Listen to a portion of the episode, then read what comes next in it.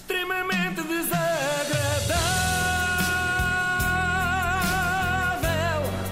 É mais forte do que é. Há quem diga que a felicidade não tem preço, que disparate, claro que tem. Varia de pessoa para pessoa, umas é mais caro, outras mais barato. O preço da minha felicidade está ali na média, é 50 euros que investi num bilhete para o balcão 1, setor 9 do Altice Arena. Como diria o grande Otávio Machado, vocês sabem do que eu estou a falar. Aí está. Vem o Então, entusiasmo, agora ainda bem que estás a Repara, filmar para ver o Eu, eu, entusiasmo da eu Ana vou Marco tentar e- tirar uma fotografia para provar o que estou a e dizer. verem que não estou só nisto. Exato. Acabaste de bloquear o computador.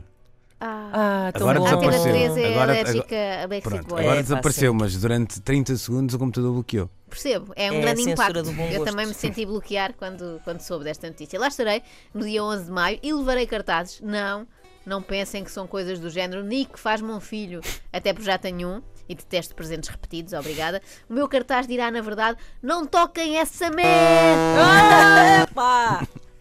É que eu não vim cá para ouvir a porcaria do vosso disco novo. Ninguém quer saber disso. Calem-se e cantem as antigas. O que é uma manifesta impossibilidade física, agora que penso nisso. Calar-se e cantar ao mesmo tempo. Mas perceberam a ideia. A verdade é esta: os 50 euros que investi têm quase tanto risco como aqueles fundos onde os incautos clientes do BES puseram as suas poupanças. É que o espetáculo dos Backstreet Boys chama-se DNA Tour.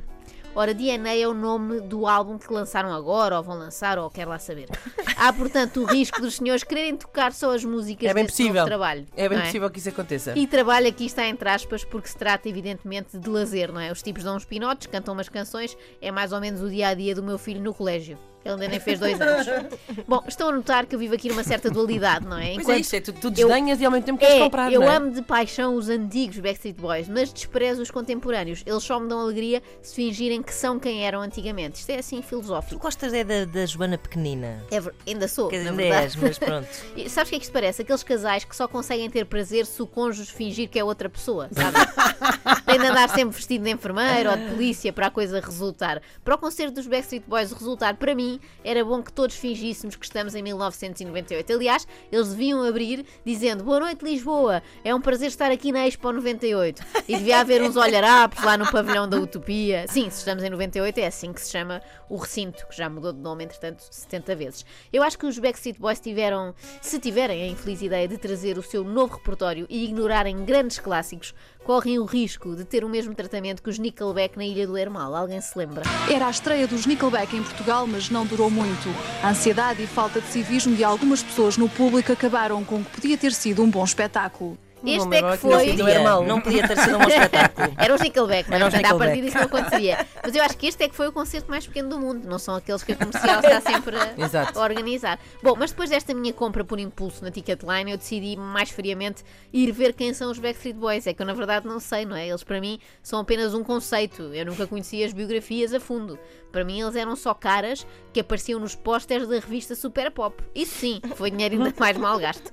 Tanta edição da Super Pop que adquiri com a minha semanada só porque traziam aqueles brindes irresistíveis, tipo pulseiras de plástico. Bom, por falar nisso, se ainda alguém quiser adquirir, eu descobri ontem no OLX que há um senhor de Cortegaça que está a vender uma coleção Super Pop e bravo a Ah, bom preço. E foi lá que encontrei que capas como Anjos, descobre o diabinho que há neles. E estavam os irmãos rosados vestidos de diabo.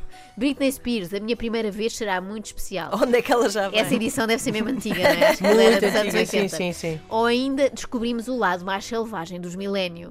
Se seguirem a Muito lógica bem. dos anjos, devem aparecer lá dentro todos vestidos com peles e usando motos. Claro, mas agora paleo, já, já extintos. Sim, sim. Exatamente, como os, millennial- dinossauros. Exato. Os milênios eram quais? Era o do Ricky. É, mas Era ninguém do sabe o Ricky. nome dos outros. Era Ok. Ricky e os amigos. Ok. Bom, vamos sentar-nos no que realmente interessa. Quem são, afinal, os Backstreet Boys e o que é que fizeram de importante na vida?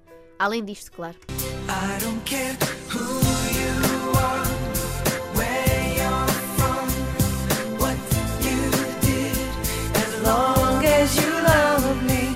Bem, passei a tarde ontem a ler sobre Backstreet Boys e foi de facto como voltar ao passado. Não pela nostalgia, mas porque a história tem tantos pormenores interessantes que eu senti que estava de novo no sétimo ano a estudar aquela parte do feudalismo, sabem? Para que o feudalismo? Bom, estou pronta para responder a uma prova global de Backstreet Boys. Venham daí as perguntas. Vamos lá então. Qual dos membros da banda teve de ser operado ao coração? Olha, foi o Brian. Embora no Sim, que senhor. toca a problemas de saúde de Brian, o meu favorito seja este. Depois de uma turnê no Japão, teve de ficar em quarentena num quarto de hotel por ter contraído gripe suína. Eu não sei como é que ele terá apanhado isso logo num país em que toda a gente anda de máscara, não é? Deve ter sido um trabalhinho explicar à mulher como é que arranjou aquele vírus. E Bom, qual deles, Joana Marques, Sim. é que esteve internado numa clínica de reabilitação? ah, essa também sei. Até fiquei Podes, podes usar o Joker se quiseres. Não, não precisa, não precisa.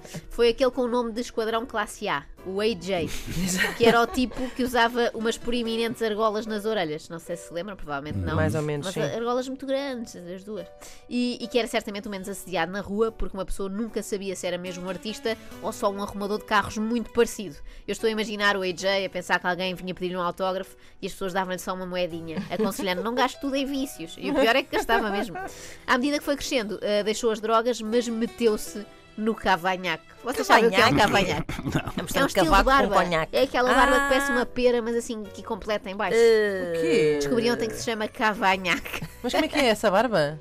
É assim uma pera, não é? Sim, Só que em vez de ser só a pera, é toda preenchida aqui. ok. Está bem. Tem aqui um risquinho. Certo. sabem? Sim, sim, sim, sim. Mais ou menos. Isto é mais para quem está É, a ver. Estou a estou a ver a cara dele, assim, toda Assim, toda desenhadinha. desenhadinha, sim, toda sim, desenhadinha, exato. muito- a muito ver perturbadora. mesmo. Ok. Até há aquela coisa, como é que é? Trabalho é trabalho, cavanhaque é Cavanhaque. Cavanhaque. Desculpem, desculpem, vamos Muito bem. voltar a considerar. É. Eh, também devia haver clínicas para reabilitação para quem tem pilosidades faciais de mau gosto, Ora, não é? está. Bom, mais perguntas. Eh, Luís, queres fazer uma pergunta Pode ser, pode ser. Então, qual foi o, sei lá, o primeiro do- dos membros dos Backstreet Boys a lançar um disco solo? Ah, muito fácil. Foi o Nick Carter, que era aquele loirinho, tão loirinho, que me deixava sempre na dúvida se era dos Backstreet Boys, dos Hanson ou da Kelly Family. o álbum a solo chamava-se Now or Never. Vendeu muito pouco, por isso Nick teve logo ali a sua resposta: Never. Olha, e já agora, quem quem é que é aquele mais discreto cujo nome nunca ninguém se lembra? ah, é o Aui. E tanto podia estar ali Aui? como numa repartição de finanças. Aui. Aliás, consta que mais tarde abriu uma empresa de construção com o irmão. Deve ter sido em resposta àquele repto: vai, mas é trabalhar para as obras. É, muito bem. Olha, e, e adoro esta pergunta. É como se a Joana não tivesse escrito isto para nós lermos. Qual deles é que pode ser acusado de nepotismo? Ah, que é é uma pergunta que eu faria naturalmente. Sim, sim, sim, naturalmente. claro. É o Kevin, que quando a banda já estava composta com quatro elementos, que bastava bem, resolve ir buscar o seu primo mais novo, o Brian. Uh, Agora que a música está a dar as últimas, pode perfeitamente tornar-se autarca, não é? Com- Cumpre os requisitos. Muito bem. Ora, a última pergunta: uh, que dupla brasileira fez uma versão da música Drowning? Zezé de Camargo e Luciano. E é chama-se, verdade. atenção, isto é verdade, e posso comprovar, chama-se Sufocado, que é um dos melhores nomes de sempre para uma canção romântica, sobretudo se for sobre uma relação entre asmáticos, não é? Eu proponho até que terminemos com isso, é de cortar a respiração. Sempre que eu respiro por você e te amar